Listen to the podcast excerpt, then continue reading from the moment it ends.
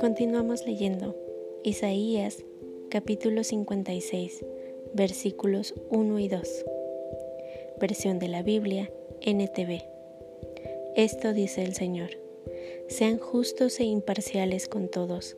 Hagan lo que es bueno y correcto, porque vendré pronto para rescatarlos y para manifestar mi justicia entre ustedes. Benditos todos los que se aseguran de cumplir esto. Benditos los que honran mis días de descanso y procuran no hacer el mal.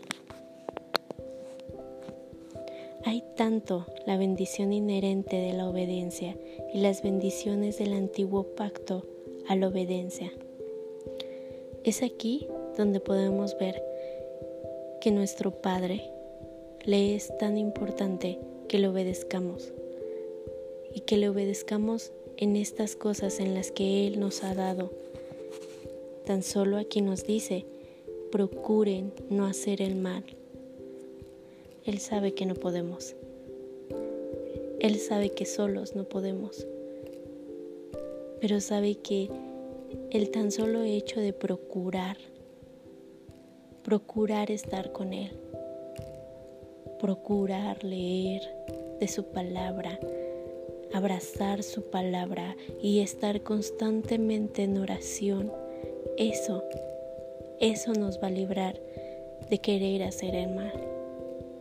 Porque nosotros somos seres pecadores, seres que continuamente están pecando, pero también que continuamente saben que quieren agradar a Dios.